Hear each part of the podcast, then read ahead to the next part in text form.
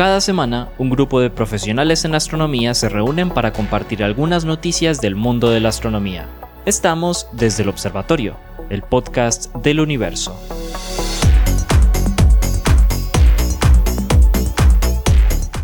Bienvenidos a un nuevo episodio de Desde el Observatorio. Este es el podcast eh, iniciativa de los profesores del pregrado de astronomía de la Universidad de Antioquia y que me recogieron ya casi un año atrás. Eh, sí, ya casi un año. Eh, me invitaron a ser parte de este staff que lo he disfrutado un montón. Em, y bueno, nada, ahora somos en colaboración con la Universidad Sergio Arboleda. ¿sí? Y bueno, nada, este es un nuevo episodio que traemos una súper noticia como todos los, mm, todos los sábados. Un nuevo episodio lleno de lo más top en cuanto a ciencias planetarias, eh, agujeros negros, cosmología en general. ¿sí? Entonces, nada, el día de hoy nos acompaña eh, Andrés Cuartas y Zuluaga. Carlos Muñoz, Melisa. Hola Melisa, ¿cómo estás? Hola, hola, ¿cómo Aquí, aquí está Jorge cambiando el guion y me va a tocar mirar el guion acá. ¿Y quién les habla? Perdón, Iván, aquí está Iván cambiando el guion. Y, quién les habla? Victoria. Excelente, oiga. No, a mí, a mí siempre me ha alegado mi papá porque no uso mi segundo nombre. Siempre me dice, ¿usted por qué no usa su segundo nombre? Es que los segundos nombres se hicieron para regañar. Ah, bueno, debo decir que. Ah, sí, así. Ah, Oiga, Jorge Iván, ¿por qué no me ha llamado? Porque decían el, nombre completo y uno tenía que salir pues corriendo. Pues. Eso me hizo, me hizo recordar que no, pero mi, mi, mamá me llamaba Adriana Victoria. Entonces me llamaba Adriana Victoria con, los dos nombres. Y lo otro, oiga, y lo otro es que se nos está cayendo la cédula con, en este podcast porque resulta que la moda o eh, la tendencia de ponerse dos nombres ha cambiado. ¿Ah, sí? Cambió en las últimas dos generaciones. Ah, pero, pero eso tampoco es, pues, es un asunto de hace, pues, es, relativamente reciente, por, pues. Por cierto, me gustaría eh, eh, eh, comunicarle a todos nuestros oyentes que Lauren no es, el segundo nombre de Lauren no es Flor, es Gracias, gracias, Eso es muy importante. Gracias, Victoria. El segundo nombre de Melissa es Melissa. Victoria, Victoria. Hoy me llamo Victoria. Nada, no, pero es importante decir, Lauren es la doctora Flor, no la, doctora Lauren, ni la doctora Melissa, ni la... No, Torres. La, doctora Flor. La doctora Torres. Bueno, esa era una manera jocosa que queríamos empezar este episodio, eh, como para variar la cosa, pero pues también recuerden que esto aquí hacen parte también Esteban y Germán, que pues el día de hoy no nos acompañan, pero que siempre están pendientes ahí con nosotros. Y que no tienen segundo nombre. Esteban no tiene segundo, Esteban no tiene, Germán tampoco. hoy es el combo. Hoy estamos el combo de los Bueno, nada nombre completo, Esteban y Germán. Por eso ellos no están, porque no tienen segundo nombre, entonces no pueden por jugar. Eso Todo estaba fríamente calculado. Segregados. Bueno, después de echar tanta vaina al inicio de este episodio, empecemos con Carlos. Díganos su noticia del día de hoy. Muchas gracias, eh, doctora Araujo, señora Victoria, muchísimas gracias. Eh, eh, yo traigo una noticia muy bacana, una noticia que me encontré, que me encontré ayer precisamente ahí pues revisando el celular y, y, me parece muy bacana, pues primero porque es una noticia de la que no sé nada, entonces hoy le va a tocar hablar a Pablo y este, eh, perdón, a Andrés y a, y a Iván, ¿cómo es que llama el otro? Sí, Iván. Les va a tocar a Andrés y a Iván hablar mucho para que me expliquen precisamente cositas de esta noticia que me pareció muy interesante. Es una noticia que está asociada con una eh, eh, simulación eh, reciente que realizaron asociada precisamente con el proceso de formación de la Luna. Yo, yo pensaba que, ese, que, era un problema que ya estaba resuelto, el asunto asociado con, con la formación de la Luna y, y realmente hay todavía muchos detalles asociados eh, eh, con, con, el proceso de formación de la Luna que no son claros. Por ejemplo, eh, las casualidades que hay entre la composición isotópica de las muestras lunares que trajeron de las misiones Apolo con la composición isotópica de, de, de la Tierra, así como la inclinación orbital de la Luna particularmente. Entonces, la idea es, recordemos que la Luna en el escenario actual, como nosotros más o menos entendemos hasta antes de que saliera esta simulación y todavía pues la simulación está en ese contexto, se formó a través del proceso de la colisión de lo que antes era la Tierra, no podemos decir que la Tierra porque después de ese mamonazo la cosa cambió de lo que antes era la Tierra. versión alfa. Exactamente, la versión 0.0 de la Tierra y un cuerpo de unas dimensiones similares a las de Marte lo llaman Teia, eh, eh, que golpeó entonces con la Tierra cuando el sistema solar estaba muy sardino. Esto es un asunto que pasó hace casi 4.500 millones de, años. En esa colisión, la idea es que en esa colisión entonces, pues es un golpe muy fuerte que es capaz de romper a Teia y arrancarle un pedazo sustancial de masa a, a, a esa prototierra y la idea es que entonces el escenario, como se ha entendido hasta ahora, es que del material, del debris, de ese material de detritos que queda orbitando alrededor de la prototierra, después de ese proceso de colisión, se venía formando a lo largo del tiempo lo que nosotros conocemos hoy como la, como la, como la Luna. ¿Cierto? Ese es el escenario, eh, el escenario que más o menos se ha venido trabajando. Eso ha venido siendo corroborado pues a través de simulaciones a lo largo de, de los años, pero un eh, equipo de investigadores distribuidos entre la Universidad de, de, de, Durham, de hecho el Instituto de Cosmología de Durham, eh, investigaciones en, el, en NASA, hicieron una simulación hoy, pues hace unos días, pues no, hace unos días, de hecho, eso cuesta un, un montón cajonal de tiempo, hace casi un año, pero han venido trabajando en una resolución de una simulación de muy alta resolución de ese, de de ese fenómeno. Según lo que ellos reportan, es la simulación de más alta resolución a la fecha, eh, simulando este, este fenómeno. Básicamente, ¿qué es lo que ellos hacen? Realizaron más o menos 400 simulaciones, 400 simulaciones en las que utilizan entre, entre eh, 10 millones y 100 millones de partículas.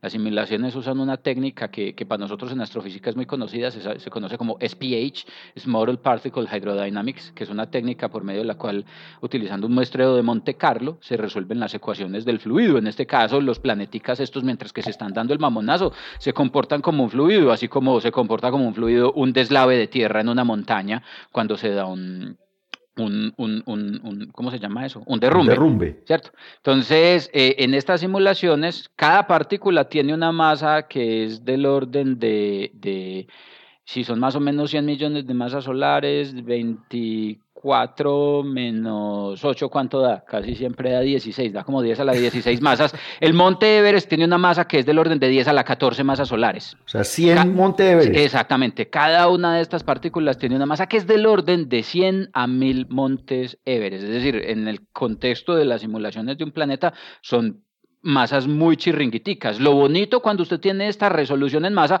es como cuando tiene una cámara digital con muchos píxeles, no con megapíxeles, sino con gigapíxeles.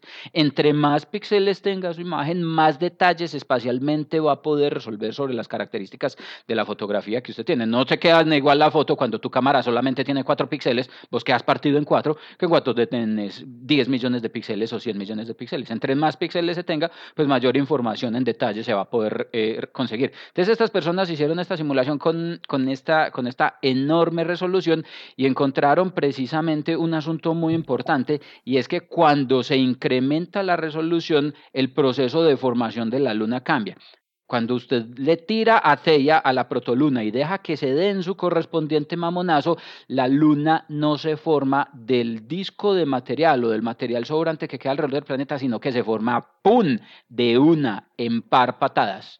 Se forma inclusive en algunas, en algunas de las simulaciones que corrieron en cuestión de horas. Al formarse en cuestión de horas, el material del que se forma esa protoluna no está dominado principalmente por una composición de material sobrante de Teia, sino que se va a llevar y se va a arrastrar una gran porción del material de la Tierra o de la correspondiente prototierra, prototierra lo que le permite al sistema en esa simulación más o menos garantizar una congruencia entre la composición química isotópica de la, de la Tierra. Otra cosa es esta precisamente, y es que cuando vos tenés, cuando vos tenés, yo, yo no lo entiendo bien ni aquí ustedes dos, eh, señor Andrés y señor eh, eh, Iván, Iván, me van a tener que ayudar a explicar aquí, porque cuando vos tenés en, en el escenario antiguo, en el escenario que, que, que, que, hasta ahora se ha desarrollado, evidentemente pues se forma algo así como un disquito de acreción alrededor como un anillo, de la Tierra, o sea, un anillo, un anillo, y la Luna se forma de, de ese anillo, eso garantiza entonces que la inclinación orbital de la Luna esté asociada con la inclinación de ese, de ese anillo.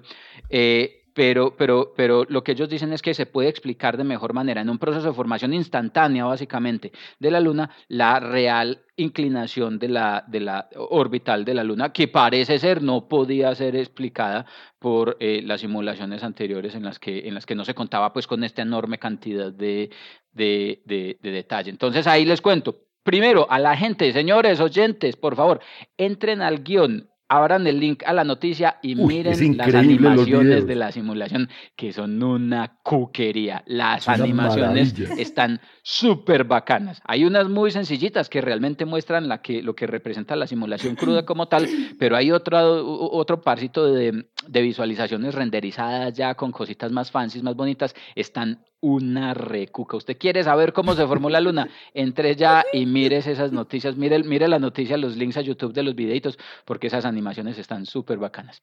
Son increíbles. Ahí les dejo. No sabíamos en detalle cómo se formaba la luna y parece ser que, que es cuestión de meterle más plata a las Nos hacía falta capacidad computacional. Plática para las simulaciones. Pregunta para Jorge, eh, perdón, para, para, para, para Iván, para Iván. Eh, es que estoy. Echándonos a perder el es que hay un fulano aquí, Jorge, que pasó a saludar y me confundió. Pregunta para Iván y para y Pablo. ¿Cuál es el asunto aquí con la inclinación orbital de la Luna? Yo no lo. Y para Andrés, perdón.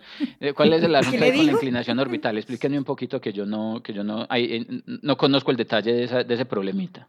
Pues, lo que pasa es que típicamente cuando se forma un disco, el disco tiende a, mm, por efecto de la interacción entre las partículas, a alinearse con el ecuador del, planeta. Con la rotación eh, del objeto principal. Exacto. Por ejemplo, por ejemplo, los anillos de Saturno están perfectamente alineados en el plano ecuatorial, ¿cierto? Los discos de acreción alrededor, los discos eh, eh, circunestelares y es por efecto de, de, mm, sí, de disipación, de conservación del momentum producidas por el... Sí, exacto. Entonces al final, efectivamente debería tenderse a formar eso.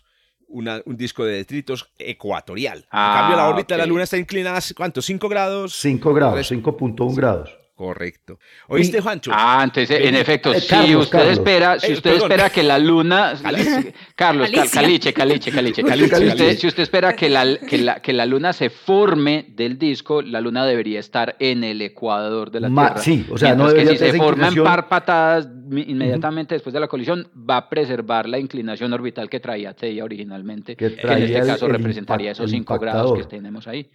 sí, creo que Carlos.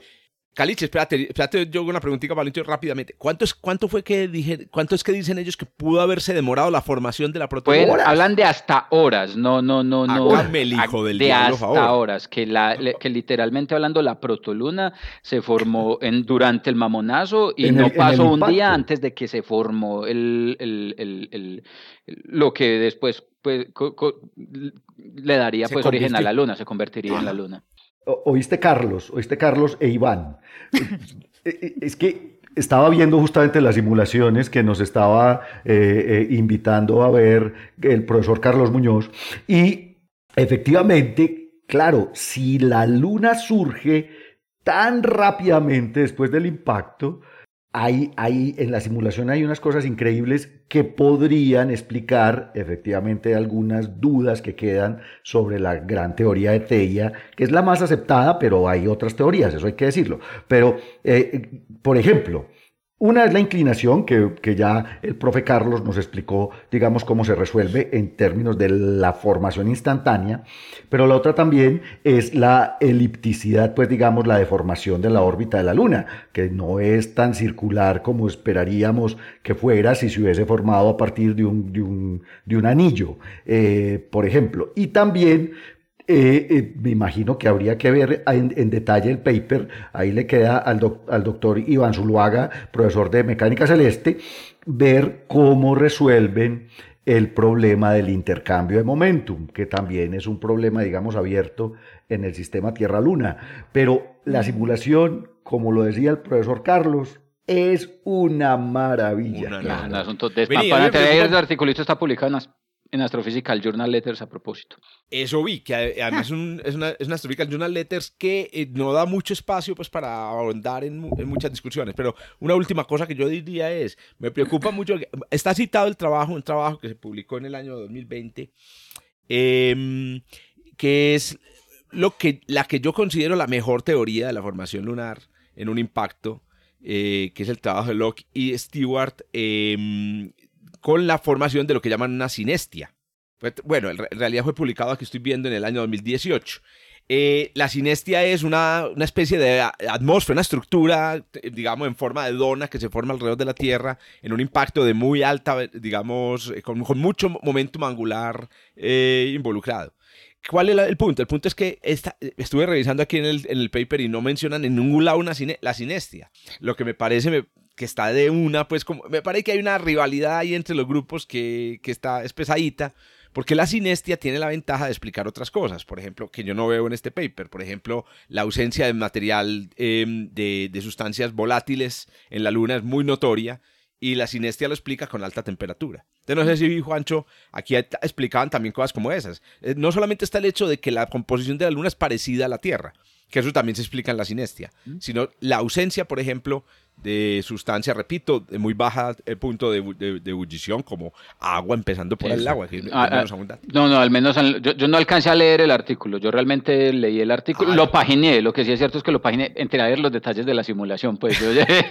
la, sección de la simulación sí me la leí, evidentemente, no, porque es que utilizando un código que utilizamos usualmente para hacer simulaciones en de galaxias y cosmología, esas cosas, realmente entré a mirar los detalles de la simulación, pues que es en lo que yo, en lo que yo soy más o menos fanático, Eh, pero no ah, leí evidentemente todos los detalles de la ciencia del asunto. personalmente seguiré siendo Sinestia Team. Yo personalmente seguiré siendo sin este team. Y la, verdad, yo creo que la inclinación orbital se puede explicar de otra manera. Qué pena, Pablo. ¿Cómo? Que, no, que, vos sentís que, que este, este modelo de la sinestia es más preciso. Es el más completo, es el mejor. Sí, sí, mm. sí, sí. Y otra cosa, lo de la inclinación orbital se puede explicar más bien es cambiando la inclinación del eje de, rotación de la Tierra. Sí, efectos en el, con el tiempo el intercambio de momentum hace que el eje de rotación y la órbita de la Luna cambien. mareas con otros planetas, los efectos gravitacionales con otros planetas puede inclinar el eje de rotación de la Tierra. O sea, mejor dicho, ellos nacieron con un, eh, eh, alineada la órbita de la Luna con el ecuador terrestre y con el tiempo la, tierra, la Tierra, se le, hizo mala cara. Exacto. Excelente. Exacto, que por ejemplo, en este, en este caso es una cosa que la simulación obviamente no, no parece tener en cuenta y es que nosotros estamos viendo el sistema evolucionado 4.500 millones de años después. Absolutamente, absolutamente. La evolución solamente estudia la colisión, no, evoluciona la, no estudia la evolución. Los, los 4.500 eh, menos un, menos punto cinco años, eh, gigaños siguientes. Exacto. Bueno, súper buena la, la, la, el, el debate, el debate sobre las teorías. Yo creo que aquí más de una oportunidad se han abierto ese tipo de debates en que se presenta un artículo o una noticia, que básicamente están basadas en artículos generalmente, y se empieza justamente como a ver, bueno, ¿qué dice otra teoría? ¿no? Entonces, pues ese tipo de debate siempre es chévere porque es justamente una de las cosas que, de la ventaja que nos trae hacer esta actividad todos los, todos los sábados nosotros. Para eso es que nos pagan. ah, no, mentiras, ¿verdad que no nos pagan por esto? No, no nos pagan. De hecho, de hecho, aquí hemos dicho cada vez, varias veces, hay que actualizar la cátedra tal, hay que la materia tal, ahora hay que decir tal cosa, porque justamente... Yo hoy, hoy en mi clase de ciencias planetarias les voy a mostrar la simulación a mis muchachos, claro. Listo.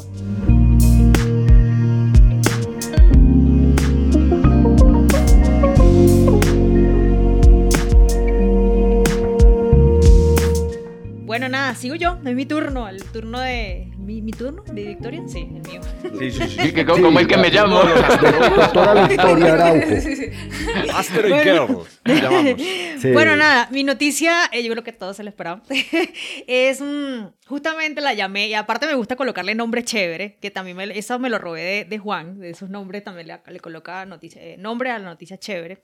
Y eh, se llama Dar Crónica de un Impacto Anunciado, porque pues a todos sabemos que el 26 de septiembre, 26 pasado de septiembre, estábamos todos esperando ver un impacto. O sea, yo creo que esa vaina, primera vez que estamos nosotros esperando un impacto, no lo queremos aquí en la Tierra, eh, a pesar de que el gran impacto de, del, objeto en Chicxulub fue justamente eh, lo que hizo que estuviésemos el día de hoy aquí, ¿ok? Pero pues nada, este yo creo que todos y en el chat lo seguimos y vimos las imágenes y yo creo que el mundo entero eh, estuvo detrás de la noticia del impacto de la sonda DART contra el satélite o el sistema binario, el satélite del sistema binario Dimorphos Didymos, ¿ok? Entonces, apenas cuando esto ocurrió, ya yo tengo ya una costumbre que cada vez que sale una noticia como esta, como la de la foto del agujero negro en, el, en la Sagitario de Estrella, en la M87, me voy al arcade a ver qué hay, ¿sí? O sea, qué salió, qué dicen, cuán, los grupos, los diferentes grupos, ¿no? Por, ejemplo, en el caso del Sagitario de Estrella salieron hay, em, teorías alternativas para poder explicar justamente lo que la dinámica de los fotones en torno a esta gran masa. Y bueno, en este caso, pues también, ¿no? Entonces me extrañó que no hay mucho artículo. Yo me, yo me, me imaginaba ese archive plagado, ¿ok? Pero sí salió uno el 22 de septiembre, el 20, fue aceptado el 20 de septiembre, de hecho, en, eh, en, el, la mm, revista de Ciencias Planetarias, ¿ok? Y se llama justamente La predicción del material expulsado por el impacto cinético de la sonda DAR sobre, eh, ah, perdón, eh, contra eh. ¿okay? Repito, Didymos es el satélite de Dimorphos. ¿okay? Entonces, es un, un, artículo donde han hecho más, han rodado un artículo, por cierto, de em, de investigadores del, J, del, del JPL, ¿okay? de el, del Laboratorio de Física Aplicada del John Hopkins, que val, valga la pena eh, resaltar, parte del gran equipo de la misión DAR justamente es de este, de este laboratorio y del Laboratorio de los Álamos. ¿okay? Entonces, esto es un equipo ¿no? como de creo que siete investigadores y que rodaron más de 300 simulaciones de lo que posiblemente se puede esperar después de este impacto.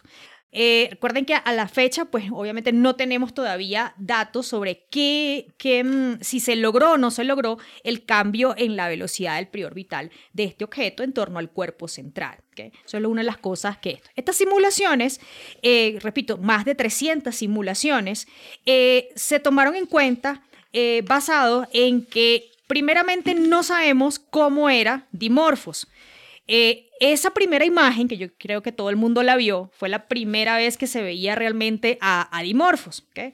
Mm, no se sabe qué tipo de objeto es, eh, en la, me refiero a, la, los asteroides son clasificados según algo que se llama la clasificación de Tholen. Y es justamente, por ejemplo, si es carbonáceo, si es S, que es eh, de piedra, pestoni, sí, de bastante piedra, si es incluso con alguna mezcla de, estas, de este tipo de materiales. Eh, y estas simulaciones se hicieron supo, suponiendo características a partir del cuerpo central, porque repito, de Dimorphos, que es el satélite, no se sabe mucho. La primera vez que lo vimos fue incluso eh, justo antes del impacto. Entonces, lo primero es que estas simulaciones eh, se basan en el supuesto de que Didymos, que es el cuerpo central, se parece a Itokawa. Y te dirán, bueno, ¿Itokawa quién es? Bueno, recordemos que Itokawa es un asteroide ya visitado por una de las sondas japonesas. Y de él sí se tienen, obviamente, eh, imágenes y se sabe qué tipo de objeto es. Eso sí no lo sé, porque creen que es parecido a Itokawa. Eso sí no, no, lo, no lo logré ver. Se ve, se ve parecido, pues. Ah, ah, bueno, pero no, pero fíjese que, sí, pero, pero claro que hay que aclarar que, que sea del mismo tipo, de apariencia sí, pero que sea del mismo tipo exactamente, pues no. Entonces, No. la simulación se corre a partir de eso. Número uno, supongamos que Didymos es parecido a Itokawa. Fíjense que lo hacen, repito, eh, frente al cuerpo central y no a, la, a, la- a Dimorphos. Eh, yo supongo que es justamente partiendo del hecho de que Dimorphos sea un pedazo desprendido por alguna colisión con algún otro objeto del cuerpo central y no que haya sido capturado, por ejemplo, gravitacionalmente. Entonces, se parte de eso. Número dos, eh, se, las simulaciones se, rodaron eh, teniendo en cuenta varias características, entre ellas la porosidad del objeto. Entonces, ¿cómo fijando, por ejemplo, fijemos porosidad del objeto, menos poroso, más poroso, cómo se ve ahora afectado la velocidad del objeto después de este impacto? Uno de los grandes resultados que tiene el, artículo es que en efecto sí ven una clara disminución de la velocidad, de los valores de la velocidad después del impacto. Logran calcular también lo que es el el momento transferido, porque realmente eso es lo que, lo que ocurre en esto, lo que, se, lo que ocurrió en, en este momento del impacto. Y además de eso, esperan también poderlos, eh, ahora sí, eh, ahora, eh, digamos, contrastar con lo que a partir de este momento ya se sabe después de la colisión. Entonces aquí conecto con la noticia que, re- repito, este artículo no ha sido noticia, el artículo lo encontré en el archive. Lo que sí es noticia es lo que ha estado ocurriendo, o las imágenes que han estado saliendo, de la nube de escombros en torno a Dimorphos. Ustedes dirán, bueno, eh, la noticia era que aparecía como si fuese una cola. Como entonces esta tiene actividad cometaria. No, lo que ocurre es que la, después del impacto, una cantidad, una gran nube de, escombros fue justamente, eh, em, salió de este objeto, ¿verdad? De Dimorphos. Eh, ¿Por qué la, la, cola? ¿Por qué se forma la cola? Bueno, justamente eh, ese rastro de polvo fue expulsado de, de, esa, de esa colisión, gracias a la colisión, formando esa nube, ¿verdad? Y esa estructura forma esa cola. Eh, la presión de la radiación social, em, de la radiación solar, empuja ese material fuera de, del objeto, o sea, alejado del objeto, y es lo que nosotros empezamos a ver como esa formación de esa cola parecido a lo que ocurre en los cometas. Eh, se sabe hoy más o menos que em, la cola mide unos 10.000 kilómetros, ¿ok? Y gracias justamente al comportamiento de estas partículas frente a la radiación, por ejemplo, se puede entonces empezar a inferir qué tipo de eh, material está hecho dimorfos. Entonces, estos, mm, estos investigadores, supongo que a partir de ahora ellos y muchos más van a empezar a contrastar esos datos que se van a empezar a obtener em, de, de esta post post colisión eh, con todas estas simulaciones que ellos ya tienen, por ejemplo. ¿okay? Em, una de las cosas importantes también es resaltar que, repito, no se conocía nada de dimorfos y sobre todo de su, de su composición. Y bueno, una de las cosas que se empieza a, o que se desea empezar a conocer, de qué está hecho, cómo fue formado, eh, cuáles son las características em, a, partir de los materiales ya expulsados de él. Entonces, bueno, nada, em, eso era, sí, la noticia y bueno, esperar que más esperar más o menos a ver cómo va evolucionando todas las, las noticias en torno a esto. Eh, otra cosa súper importante eh, en torno a esto y es que eh, hay, va a haber otra sonda, ¿ok? Va a haber otra sonda que va a... Estos, estos, investigadores también intentan modelar el cráter de impacto, pero resulta que eso sí es una característica, digamos, física y no, no, digamos, no, desde el punto de vista de la composición. Entonces, para analizar el cráter de impacto, ellos necesitaban justamente, da casualidad que la noticia de la cola salió pues tiempo después, ver qué tanto salía eyectado, la distancia en que salía eyectada esta, este material. Y bueno, ya más o menos se empieza a saber cuál es esa distancia, por definición del cráter de impacto justamente. Entonces, eh, a lo que iba lo anterior es que dentro de dos años, en el 2024, no, dentro de año y tanto más o menos, va a salir otra sonda que es el complemento de esta gran misión de defensa planetaria y se espera eh, completar obviamente todos los estudios que desde hoy hasta ese momento se empiecen a obtener. Y es que esta sonda, la sonda ERA, tiene dentro, o se espera que tenga dentro de la carga efectiva, unos robotcitos que van a descender a entimorfos. Entonces, eh, como lo hizo la sonda Hayabusa. Entonces, estos robotcitos esperan que tomen muestras, que fotografíen mejor ese cráter de impacto y con eso pues poder completar un poco más la información que se tiene de dimorfos. ¿Okay? Doctora Victoria, yo le hago una pregunta. Oiga, no, eh, lo interesante obviamente es que se le está haciendo un seguimiento, pero increíble a este impacto de DART con, con Dimorphos y, y, el sistema pues con, con eh, Dimidio. Pero no sé si ustedes vieron en el enlace que la doctora Victoria nos puso en la noticia el mapa de todos los observatorios dedicados a observar DART. Se llama la campaña DART. Miren, en Chile, empezando por Alma, BLT, Magallanes, SOAR, La Silla, de hecho, el SOAR fue el que fue la foto, la fotografía que anda por las redes. La primera fue el SOAR, fue el SOAR, fueron los investigadores del SOAR. En Arizona, en California, en Hawái, en Nuevo México, en Texas, están las los de Canarias, está Sudáfrica, Namibia, está Australia, hasta el ASTEP, que es un telescopio en Antártida. Está todo el mundo pendiente de DART. Claro, porque aquí yo me imagino, primero es en la primera misión, sí, la primera misión en que, pues sí, todo el mundo dice que es de NASA o de esa en el caso de la otra sonda, pero no, esto es una misión que realmente el, el, la parte del, de la, del, de la del dinero viene de la oficina, de la, de la, de la oficina de coordinación de defensa planetaria, entonces supongo que obviamente pues, hay mucho dinero involucrado, hay mucho conocimiento y mucho tiempo que se ha mm, invertido justamente en, en esta misión, ¿no? O sea, desde el 2018 que fue aprobado, digamos. Excelente. Corre. Oiga, eh, el, yo creo que sí, exacto, es el, es, como decía Pablo y, Adri, es uno de los, Andrés y Victoria. Eh, perdón, perdón. Andrew Vicky. Eh, a mí me gusta lo poco, pues. Andrew, y Vicky. Una de las de, la, de los de los eh, choques más observados en la historia de la, de la, de la astronomía. Y aquí estaba pensando, hombre, estaba pensando en, la oportunidad que da este, este, esta misión. A que no sé si han visto, y a todos los que nos están escuchando los invito, a qué pasa si buscan en Google Dart Mission. Eh, espectacular, se te, le da un, le da golpecito. Y... Le, le, pido a la doctora Melissa y al doctor Caliche que se metan ya mismo a Google y pongan. No lo han visto. Mission. No.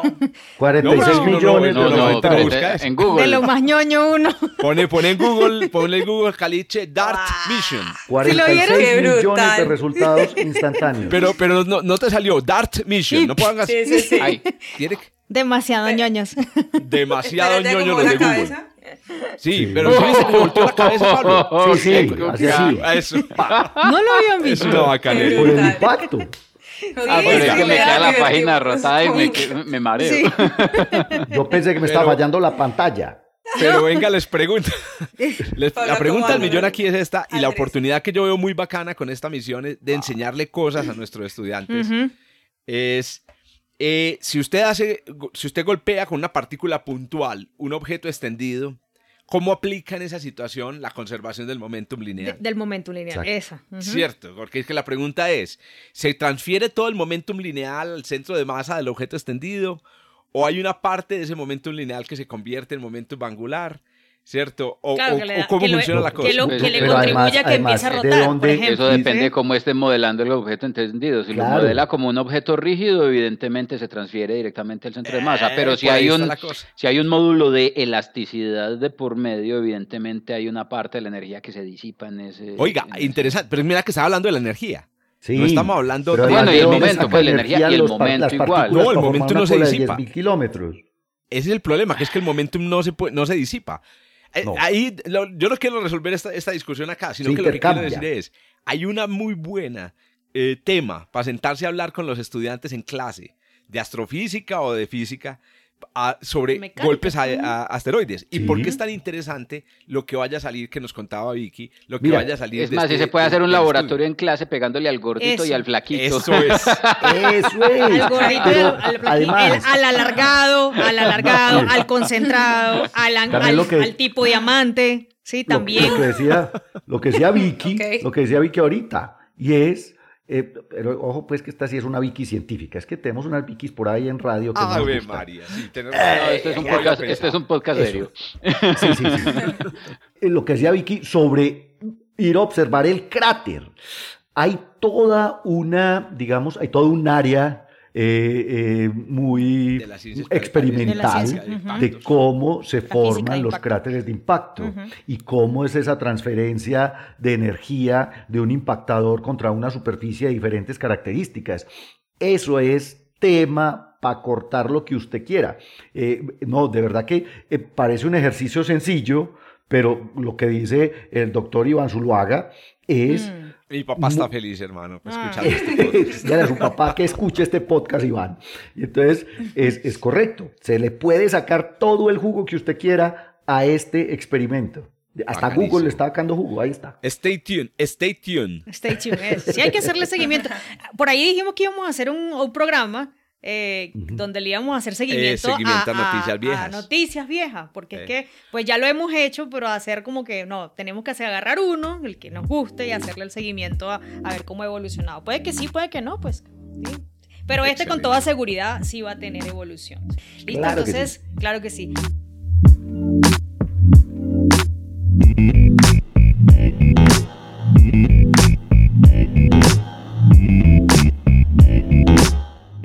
Ya que habló, díganos usted cuál es su noticia.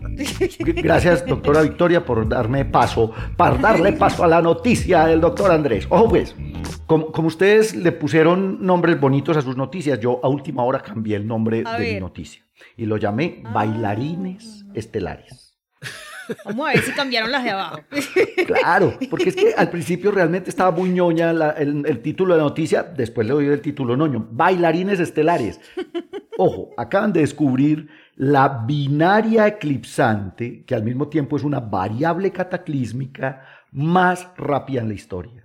Y es que esto es increíble. Yo hoy, hoy como que nos fuimos todos para otro lado, porque yo estaba buscando algo de ciencias planetarias y me encontré con esto en el camino. Y no, es que a mí también me encanta la astrofísica estelar y la evolución Todos aquí. Yo soy de la idea de que aquí no, hay temas de nadie. No hay tema vetado. Pues, y además, como hoy los otros astrónomos que no tienen no, segundo nombre y que son los expertos en astrofísica estelar no están, pues yo me voy a dar la pela, aunque aquí me tienen que ayudar ustedes. ¿Qué es una variable cataclísmica? Bueno, primero, primero, ¿qué es una binaria eclipsante? Una binaria eclipsante es un sistema, un par de estrellas que se orbitan mutuamente, están orbitando el centro de masa común y que vistos desde aquí, desde la Tierra, pues una se atraviesa frente a la otra, cada, cada periodo del sistema. Entonces, de hecho, observando binarias eclipsantes fue que aprendimos a descubrir planetas por tránsitos planetarios. O sea, haciendo exactamente la misma fotometría, midiendo las curvas de luz de este tipo de binarias, fue que, digamos, aprendimos las técnicas que obviamente se tienen que mejorar y se tuvieron que mejorar un montón en términos de resolución en fotometría para observar cuando un planeta pasa frente a su estrella. Pero ya habíamos observado estrellas que pasan frente una frente a la otra durante pues décadas. Pues resulta que esta nueva binaria eclipsante además es una variable cataclísmica.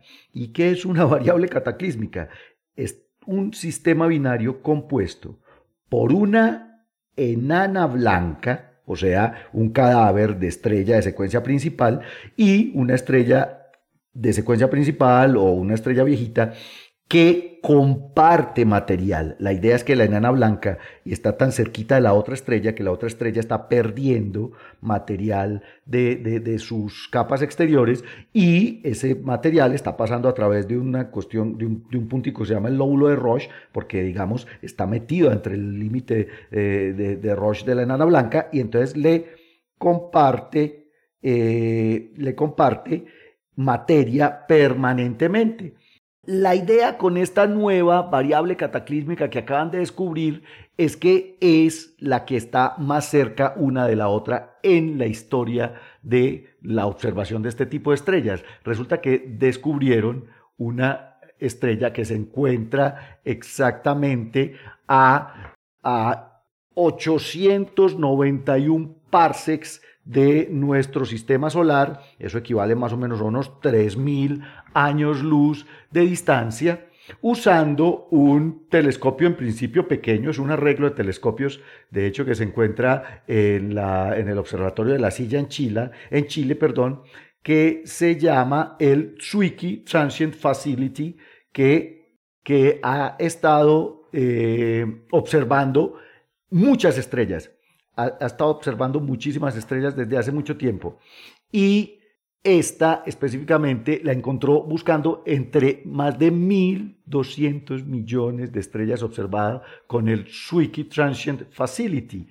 Eh, estos astrónomos, encabezados por Kevin Birch de MIT, encontraron efectivamente que esta estrellita tiene un periodo una alrededor de la otra, de 51 minutos. Hágame el favor. 51 minutos de periodo orbital, el uno respecto al otro. Esto es una cosa increíble, pues es que si uno piensa, la Tierra se tarda 365 días en, en orbitar el Sol. Aquí esta estrella se tarda 51 minutos en orbitar a la otra. 51 minutos, no jodas, hombre. Un periodo de 51 minutos, doctor Iván Zuluaga, imagínese usted.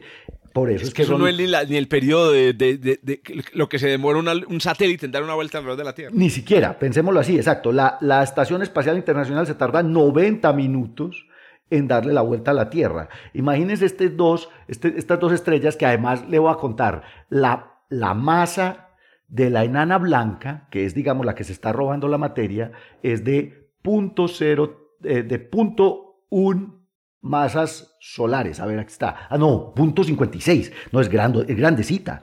Esta es una enana blanca de punto 56 masas solares. La que tiene punto un masas solares es la estrella que está compartiendo el material, pero además es una estrella es tan preciso el, digamos, el, movimiento de, tránsito entre estas dos estrellas.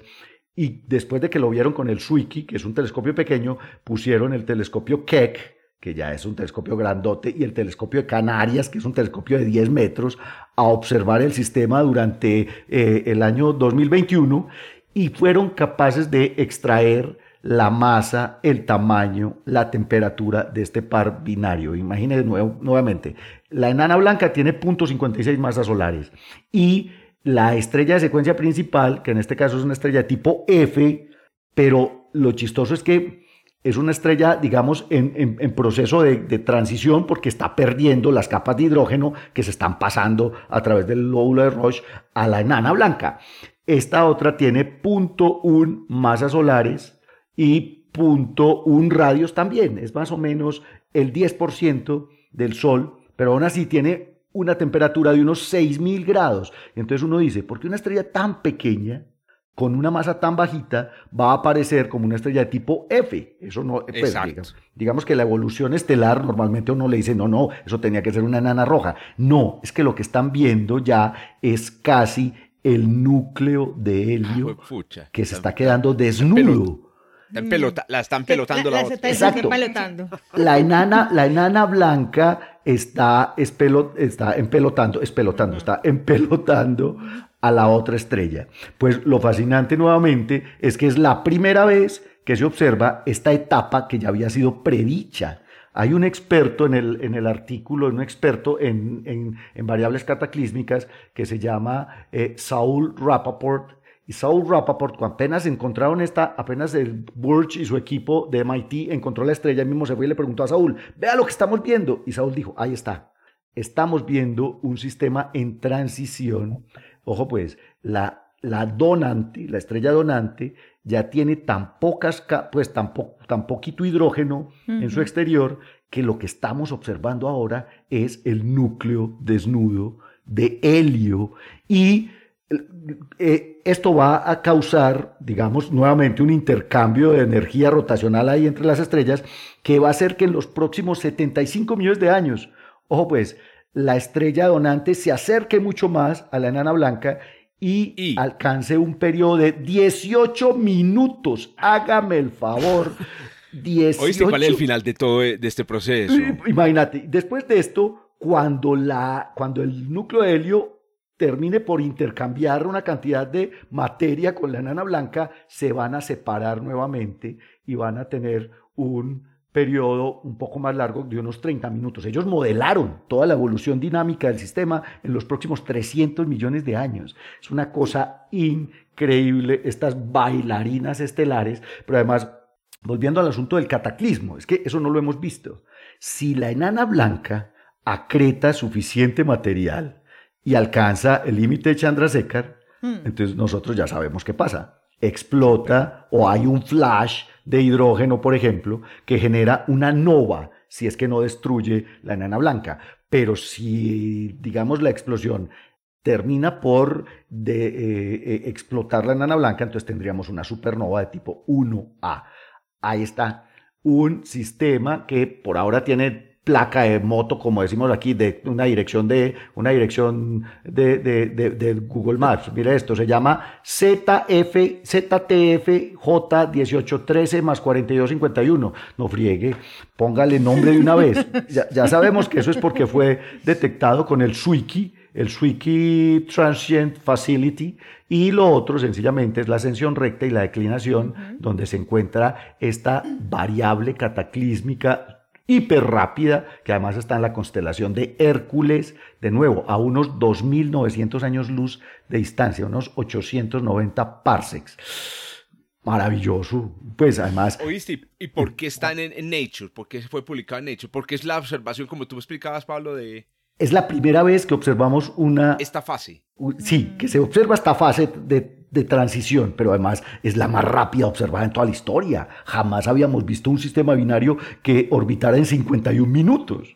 Claro. Pero no creo pues que sea, eh, es que eso es lo que me, me, extrañaba. Yo dije, pero no, pero que, que sea No, no, porque de hecho una cosa por ser un récord. Sí, no, pero porque porque ellos observaron otros sistemas que tienen periodos cortos, periodos del orden de, menos de los 100 minutos, pero esta es la más rápida. Y, y, además, sí, lo interesante aquí es que estamos observando una etapa de evolución en estos sistemas binarios cataclísmicos que había sido predicha por los modelos y que todavía no habíamos observado. Lo, lo, tenaz es que no tenemos 300 millones de años para ver qué es lo que va a pasar. No tenemos los 75 millones de años en que ellos calculan que va a empezar a pasarse ya no el hidrógeno, sino el helio del núcleo de la, de la estrella donante. No, pero es increíble. O sea, yo, lo que a mí me asustó fue ese periodo, 51 minutos de órbita, un periodo orbital de 51 minutos entre objetos de masas solares, pues estamos hablando de estrellas. Eso es increíble. ¿Viste la velocidad? ¿La, calculaste, Paliche? ah, no, pues imagínate. No, no, no, no, realmente yo no me puse a hacer el cálculo de la, pues el periodo orbital es de, el periodo orbital en segundos. Imaginen que esta gente hizo esto tan exacto que el periodo orbital es de 3069.64 segundos.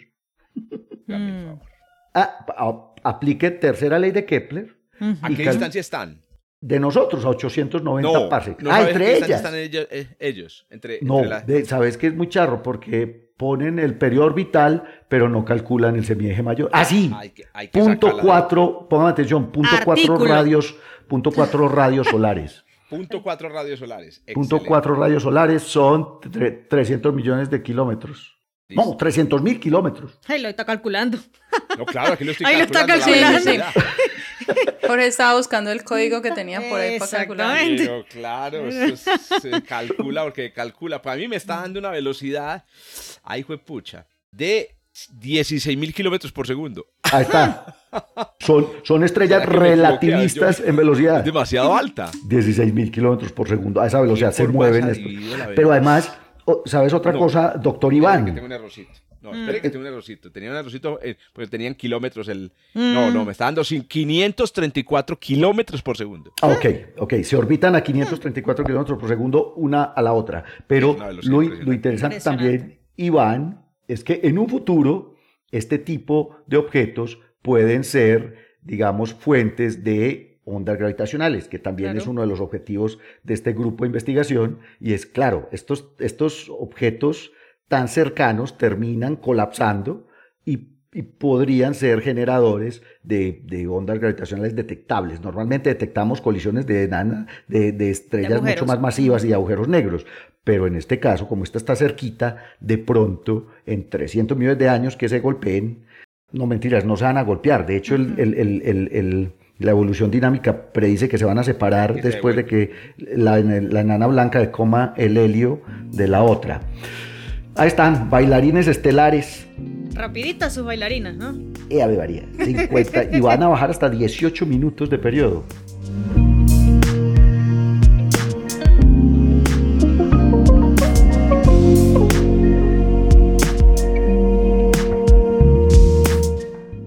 Casi, casi que le pisa la noticia a... No, no, no. ¿No?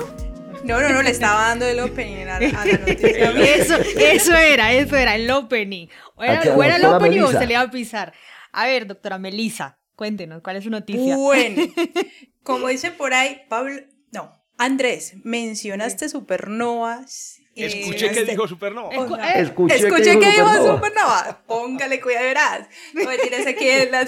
Oiga, se le está pegando el acento a, a, está pegando el, el, está pegando. Ya está de cuentero como nosotros. No, Pablo, no, no, no, no hay nada más paisa que Pablo Andrés. Pues, pues, pues, bueno, aquí le tengo la noticia. ¿De Cali o es de Medellín? ahorita, pero, pero, yo le, yo le cambio el switch a, lo caleño. Sí. Entonces, aquí les traigo la noticia y la noticia tiene que ver, el, ahorita le acaba de cambiar el título y dice, usando máquinas para entender supernovas, pero ahorita yo creo que a esto hay que sumarle un poquito más. Y es que justamente un grupo de personas, de, investigadores, investigadoras de la India y también de Kazajistán. Kazajistán. Kazajistán. Kazajistán. Eh, ahí está. Kazajistán. Trabajaron exactamente utilizando unas de las herramientas que hoy en día son muy, muy, mm, son muy, no quiero decir de moda, sino que son muy útiles en no solamente, eh, digamos, en la parte industrial, sino también en la astronomía, y es el Machine Learning, ¿sí? O el aprendizaje automático. Pues resulta que ellos se enfocaron directamente a entender un poco eh, el proceso final, digamos, la muerte, pero no, o sea, como que sí, pero no, sino que pasa para otro lado.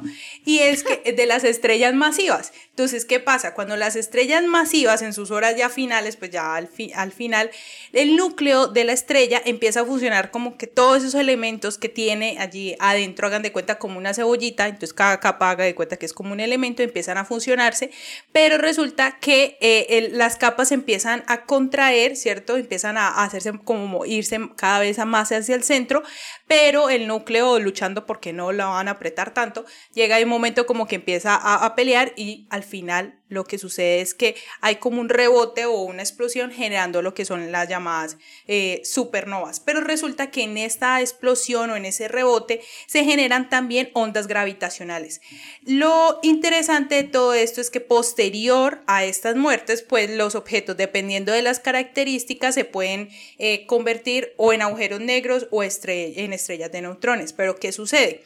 Hasta el momento, digamos en astronomía, no se puede observar, o más bien, no, no es que sea hasta el momento, sino que no se puede observar esos objetos a medida que se están formando y eso es debido a las densidades tan altas y tan fuertes que hay en las zonas internas. Pero lo que sí se puede hacer uso es de inferir o recibir información por parte de algunos mensajeros, que en este caso serían esas ondas gravitacionales que, se, que suceden o que se ocasionan en, ese, en esa explosión. Entonces, el problema, entre comillas, llamémoslo así, es que esas ondas gravitacionales, en el caso de las supernovas, son un poquito complicadas, porque a diferencia de las ondas gravitacionales, como por ejemplo en, en, los, en el caso de los agujeros, eh, en el, caso de las, en el caso de los agujeros tienen unas características muy particulares, pero en las supernovas no. En las supernovas son diferentes, o sea, van cambiando o generan ondas únicas en cada evento. Entonces, lo que buscaban era, eh, en este grupo, era eh, tratar de buscar haciendo uso de la física, y algunas características importantes para las, para las supernovas que ahorita se las voy a mencionar, tratar de generar algunas ondas para algún tipo de super, o no un tipo de supernova, sino el objeto progenitor de estas supernovas. Entonces, para esto ellos hicieron uso eh, de algunas características importantes. Por ejemplo, empezaron a variar un poquito la estrella, la masa de las estrellas progenitoras. Si, no solamente eso, sino que también empezaron a estudiar, bueno, ¿y qué pasa si la estrella progenitora tiene una rotación eh, muy lenta o, muy rápida? ¿Cómo se generarían estas eh, ondas gravitacionales? Entonces, para eso utilizaron Machine Learning, pero en especial utilizaron, hicieron uso de una técnica que se llama Random Forest, que lo que busca es, hagan de cuenta como un diagrama de flujo. Entonces, ¿qué pasa si sucede esto? Ah, pasa esto. Entonces, y así se van yendo poco a poco y resulta que esa gran cantidad pues e, esas decisiones generan una gran cantidad de decisiones y con esa gran cantidad de decisiones pues encontraron bastantes modelos. Pero para esto utilizaron 100 perfiles de rotación, o sea, agarraron y, generaron una lista de 100 perfiles de rotación, una lista de la cantidad de masa que podía haber en el núcleo y, y lo que hicieron fue la masa de la estrella progenitora le hicieron variar, ¿cierto? Entonces colocaban a la estrella puede tener, creo que por aquí lo tengo como do, 10, eh, 12 y así se iban yendo masas del Sol. Y al final encontraron eh, o llegaron a la conclusión de, de obtener 402 modelos de ondas gravitacionales con, generadas a partir de, digamos, de esa explosión de supernova. Pero luego lo que hicieron, bueno, listo, ya tenemos los modelos, ahorita qué vamos a hacer, agarraron un pedacito de esos 402 modelos y lo que buscaban era ahorita irse como hacia atrás, es decir, lo que buscaban era entrenar el código para que en ese momento, ya, ya ahorita lo que hicieran era determinar la masa de las estrellas progenitoras, uh Entonces ya se iban de para atrás. Pero resulta que llegaron a la conclusión de que no solamente teniendo información como por ejemplo la fuerza del rebote no es suficiente para representar la información del núcleo como tal o de la masa de la estrella como tal. Entonces, estos son de esos artículos que, que dicen, bueno, hicimos el trabajo, no lo encontramos. No, no, ¿Cómo, es, ¿Cómo, es, que dice? Eh, perder es ganar, pero bueno.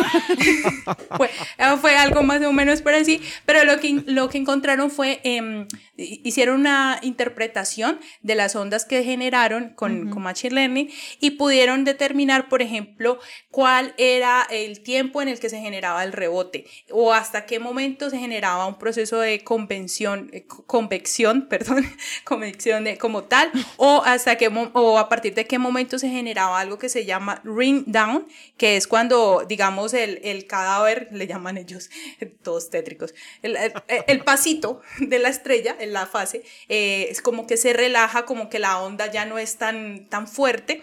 Entonces, todo esto va de la, o sea, va concluyendo, ellos van concluyendo poco a poco que la masa inicial sí influye como tal en las propiedades de las estrellas que generarían una estrella, pues o una estrella de protoneutrones le llaman ellos. Entonces al final la conclusión eh, que lo, es que lo que usaron no fue suficiente, hicieron su mejor esfuerzo, eso fue como le, no les alcanzó la resolución del código. eso fue como, no, no, mm. no tanto la resolución, sino como la cantidad de información que necesitan para poder generar, para poder llegar. El número de parámetros, tal vez. Exacto, para poder llegar exactamente, mm. exacto. Y eh, eso es como en, los partidos de fútbol, cuando pierden, no, hicimos todo nuestro esfuerzo, no fueron los resultados que esperábamos, pero pues por lo menos ahí hay ciencia. Entonces, no se nos dio. el Sí, exacto. Entonces, pero igual ellos están dejando como ese trabajo allí, ya hicieron una parte, entonces ahorita es incluir más parámetros para ver si pueden llegar como tal a, poder identificar esas masas de esas estrellas progenitoras. O sea, están, están como tratando de calcular un nuevo límite ahí entre, entre, entre y el Oppenheimer Volkov. Le pregunto al doctor Iván que hizo su tesis en, en, en supernovas, cuando las supernovas estaban chiquitas, hace ratico apenas, oíste, Iván Zuluaga. Están recién descubiertas. ¿Qué le hace falta? ¿Qué le hace falta a este código para que nos entregue toda la información? Pero es que lo que yo te entiendo, eh, querida Melissa, es que ellos entrenaron con, eh, con la señal de onda gravitacional detectada, suponiendo que en el futuro la podemos detectar. Ajá, exactamente. Un, Exacto. un, forest, sí, de, decisiones. Y mm, para ver si con la señal se puede predecir lo que, eso fue lo, lo, entendí bien. Exacto, sí, es, es así. O sea, entrenaron primero generaron las ondas, luego con las con todos esos modelos trataron de ahorita ah vamos a adivinar las masas que ellos ya habían incluido como parámetros, pero no llegaron directamente a, eso. Bueno, y una pregunta, y ellos dicen ahí cómo vamos a detectar esa señal, porque para que creo creo recordar que esa señal es muy difícil de detectar por la frecuencia o sea, ¿con qué instrumento creen ellos que puede detectar? O ellos no se metieron en ese No, realmente ellos no se metieron en ese chicharrón. Ah. Simplemente dicen como que no, lo, único es que esto es muy difícil. O sea, eh, ah. son, más, estas son más difíciles que las binarias en agujero negro, que, que tener dos agujeros ahí, porque al final, bueno, mejor dicho, ellos lavaron las manos y dijeron, hicimos todo nuestro esfuerzo. Me acabo de dar cuenta que las dos chicas trajimos eh, como que eh, estamos estudiando artículos que dicen que van a ver, que va a predecir, que, que supuestamente es pura brujería. Visionarios, ¿no? Son visionarios. somos visionarios. Pero, pero incluso a mí me parece interesante poder hablar de este tipo de trabajos que quedan así como inconclusos porque muchas veces eh, los estudiantes piensan que los únicos artículos tienen que ser los que tienen resultados. Tienen resultados. Allá iba yo, allá iba yo. es que un resultado negativo también es un resultado. Desafortunadamente la ciencia y especialmente las revistas están muy sesgadas a que si no hay un resultado positivo no lo publican.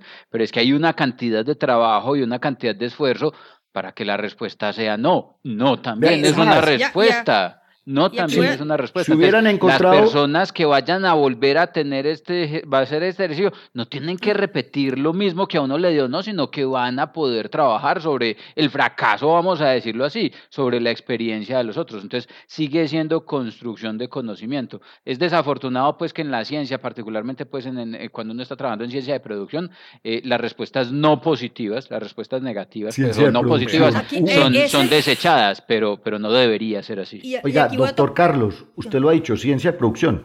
Y eso suena, pero crudo. Pero, además, piense en esto. Si, si Michelson y Morley hubieran descubierto el éter, nosotros no tendríamos podcast. Por ejemplo.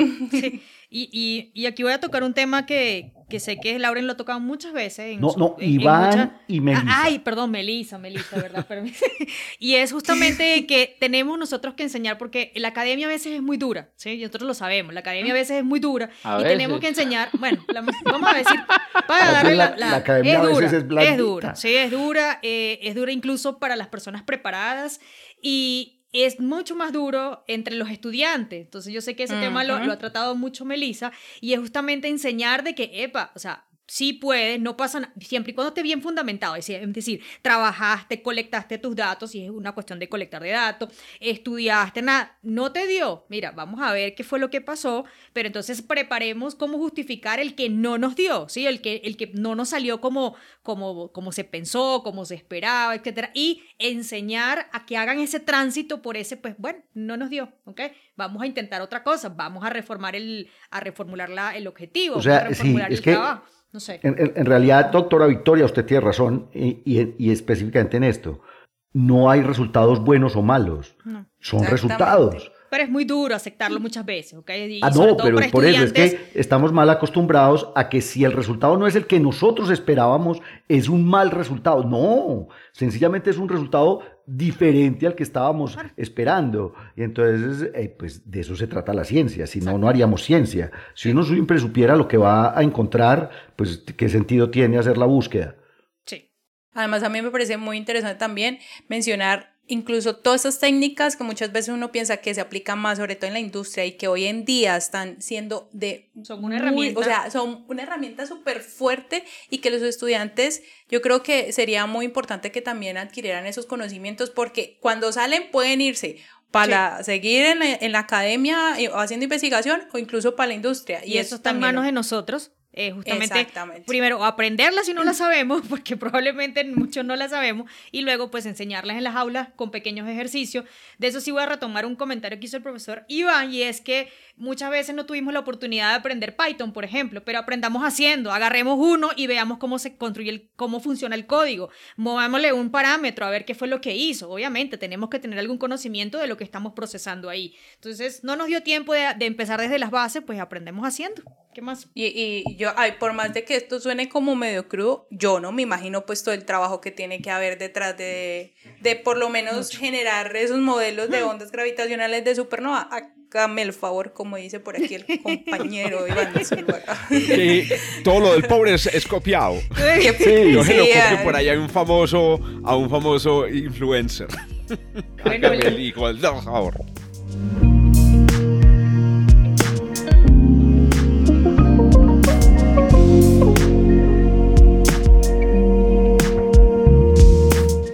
¿Para qué, ¿Para qué estudiamos, pues? Ya que abrí la boca. ¿Para qué estudiamos, arránquese, pues? arránquese, doctor Iván, ¿para qué estudiamos? Oiga, como siempre, a los que nos toca cerrar, nos toca el día van y efectivamente va a tratar 10. Aunque esta noticia es muy excitante, debo, debo declarar mi apreciada Vicky, mis apreciados contertulios, que no es una noticia propiamente de astrofísica, aunque tiene un evento astrofísico que inicia no sé si lo vieron, salió esta, esta semana, salió, esto es un artículo publicado el 4 de octubre. Está, a ver, ¿cuál de todos trajo el artículo más caliente? Yo 5, el mío es del 5 de octubre. Oiga, hágame el favor, me gano. Pero, pero el artículo o la noticia. No, no, el artículo es de 4 de octubre. Ah. El mío es del una cosa ya, eso, fue ayer, hermano. Pero publicado o subido a Archive. No, es publicado. Está publicado, está, salió el, salió el press release y ya se... Y ya te lo leíste y me lo leí. porque es que el tema me interesa mucho. Les cuento que bueno, ustedes saben que aquí yo en medio en chiste, medio en, medio en serio, digo, bueno, les tengo una idea de paper, que a propósito ya les tengo la idea de paper, pero a mí me encanta, o sea, estas cosas que salen así de las conversaciones, etcétera, y, y he escrito papers que salían así, es así, vean, les tengo una idea de paper, y esta fue una idea de paper que tuve hace mucho, y que nunca pues encontré como la oportunidad de desarrollarla. No estoy diciendo que yo hubiera hecho lo que hizo eh, Molly, eh, la, la, la, magistra, Molly Ranch, la magistra de la Universidad de, de, de, Michigan que hizo este trabajo. No, esto es un trabajo muy profesional porque lo hizo en, compañía de eh, expertos, hombres y mujeres de otras áreas. Estamos hablando de calcular o simular o determinar las propiedades del tsunami que siguió al impacto de hace 66 millones de años eh, que ocurrió en lo que hoy, hoy, hoy es la península de Yucatán. En ese entonces era el extremo sur de, de, la, de, Norteamérica. Norteamérica estaba separado hace 66 millones de años de Sudamérica. Inclusive la forma del, del mapa de Norteamérica en por la península de Yucatán se parece mucho, no sé si lo, han visto, la, a, la, bota itálica. Bueno, es muy, muy bonito. Hace 66 millones de años, un objeto, no se sabe muy bien el, el, tamaño, en esta, en esta simulación de la que les estoy hablando, se asumió un tamaño de 14 kilómetros, mm. un objeto de 14 kilómetros que cayó del cielo viajando a la medio bicoca de 40 mil kilómetros por mm. hora. Pasó por la atmósfera como si la Tierra no hubiera atmósfera e impactó directamente en el suelo de, de, Yucatán, de, lo, que, lo que hoy se, llamamos el Golfo de México, en aguas de unos 100 a 200 metros de profundidad. Bueno, lo que hicieron los investigadores, como les digo, encabezados por esta, eh, esta magistra, le digo magistra porque no es la doctora Ranch, sino la magistra Molly Ranch, lo dicen por ahí en las noticias, es una la tesis de maestría de ella, y ella incluso sale por ahí en, la, en los videos muy emocionada porque le ha podido explicar a los niños su trabajo, que eso no es muy común que uno pueda explicarle a los niños el trabajo que hace de investigación. Pero como los niños y las niñas obviamente están emocionadísimas con los dinosaurios, etcétera, entonces ha podido explicarles. Muy bien, les cuento muy rápidamente lo que obtuvieron. Bueno, primero, una cosa interesante sobre el método de, investigación. Fue un trabajo realizado por personas de tres generaciones de investigadores. Porque esta idea de calcular el tsunami se ha perseguido desde hace décadas, desde los años 80. ¿El cual el problema? Que no teníamos la resolución computacional, así como lo que nos contaba ahorita Caliche, y es que eh, no teníamos una buena resolución para simular el, impacto en la Luna. Ahora, tampoco teníamos una buena, una buena eh, resolución ni computadores para simular el, el, tsunami. Pues hicieron la simulación del tsunami, em, lo pueden, si, si, si querés, eh, Vicky, abrirlo aquí para que lo veamos, para los que nos están escuchando, estamos en Zoom, abrirlo, y, que hay un video muy bonito. Y, ah, bueno, entonces les decía que habían tres generaciones de científicos, hombres y mujeres participando, ¿cierto? Eh, una generación de oceanógrafos, una generación de simuladores de impactos y una generación de simuladores de, tsunamis. Primera característica. La segunda característica, esta me gustó mucho, es, ah, bueno, simulemos un tsunami con un impacto de esos. Realmente muchos han simulado tsunamis con impactos, pero estas, estas personas verificaron que las predicciones del tsunami se, se se más o menos se, digamos, produjeran huellas que se observaran en, en, algunos lugares del planeta. Pero ¿cómo? En realidad nosotros hemos visto las huellas del tsunami cuando entró a Norteamérica. Esas huellas se han, se han, se han observado, pero ellos pudieron ver huellas del efecto del tsunami a 10.000 kilómetros de distancia en costas súper alejadas gracias a la investigación oceanográfica en donde se pueden extraer sus em, sedimentos de profundidades muy grandes en el mar y ver cómo están los sedimentos. Bueno, termina la historia, pues, el tsunami impacto, vamos a decir, un día a las 2 de la tarde, todos los dinosaurios de, de, Norteamérica están súper tranquilos. Obviamente les dieron la jeta porque no tenían programa espacial y no pudieron haber hecho un DART con unos años de anticipación. bueno, el tsunami eh, golpea y en fracción de segundos levanta, muchachas y muchachos, una pared de 45 kilómetros de polvo en hmm. la atmósfera, hace un hueco con una profundidad de 20, 10, 20 kilómetros e inmediatamente levanta en el océano vecino pues un muro de, mm, eh, de, varios kilómetros. Se calcula que más o menos pudieron ser unos 10 kilómetros de altura de agua. es una cosa horrenda se levantan. O sea, un avión no se hubiera salvado del guanabanazo. Eh, se había mojado el avión. Exactamente. A altura de crucero. Exacto. pero póngame atención, eh, resulta que pasan dos minutos. Oiga, es que cuenten, contemos dos minutos aquí, mucho tiempo. Pasan dos minutos y el material ¿cierto? Eh, el, la ola, digamos, que se genera inicial, pues obviamente baja de, altura y más o menos a unos 200 kilómetros de distancia eh, se forma una, una ola de un kilómetro de altura. Ya estamos hablando de, de dos minutos, minutos después del, eh, del, impacto. Pues, piensen lo que es una ola de un kilómetro. Es que las olas más grandes que se han visto en la Tierra, que son estas olas las que son de 30 metros. Esta es una ola de mil metros, ¿cierto? A 200 kilómetros del impacto. Es ahí donde arrancan ellos a simular el tsunami, porque resulta que esa primera parte del impacto pues es un, eh, tiene, tiene demasiada energía. Ellos empiezan a simular el tsunami a partir de los 200 kilómetros y de ahí encuentran que el tsunami se propagó por toda la Tierra, produciendo pues digamos eh, destrozos en todas partes. El, el, paper llega hasta calcular y, hacer, y muestran hay un video muy bonito, tiene que buscarlo en internet, miren, miren las memorias que, que, acompañan este, este, o busquen en internet Tsunami eh, o Tsunami del, eh, del evento que extinguió a los dinosaurios. Bueno, solo les dejo este dato, resulta que en todo el mundo, ojo, en, en todas las costas del mundo, ellos alcanzan a calcular que la ola que llegó no, no, no bajó de un metro. Ahora uno dirá, pero un metro es muy poquito. Hmm. poquito. Hmm. Resulta que una ola de un metro, una ola de un metro llegando súbitamente a una costa, pues puede básicamente entrar en la costa y, y, barrer ahí con sus, con sus tortugas que están ahí parqueadas. Pues estamos hablando de la ola a, a 20 mil kilómetros. A 20 mil kilómetros, al otro lado del planeta.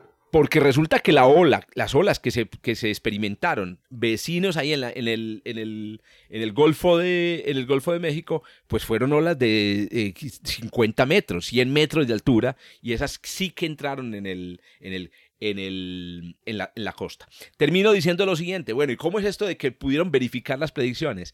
Pues resulta que la ola fue tan poderosa y tan fuerte que alcanzó a mezclar los sedimentos, o sea, era, iba tan rápido a través del, del mundo que era capaz de revolver los sedimentos y entonces cuando se estudian los sedimentos marinos se alcanza a ver ese, ese revoltijo que produjo el tsunami.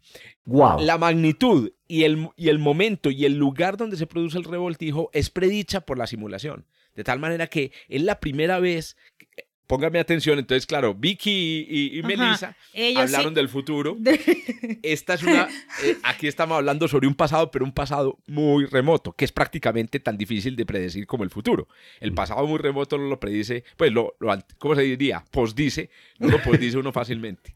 Eh, pues en este trabajo lo posdijeron y lo verificaron utilizando sedimentos píllense el articulito para no molestarlos no, y el video y, la simulación, es una cosa increíble. pero bueno. belleza. Es una cosa increíble. Oiga, pobres dinosaurios, de verdad, ahogados, pero a la hermano.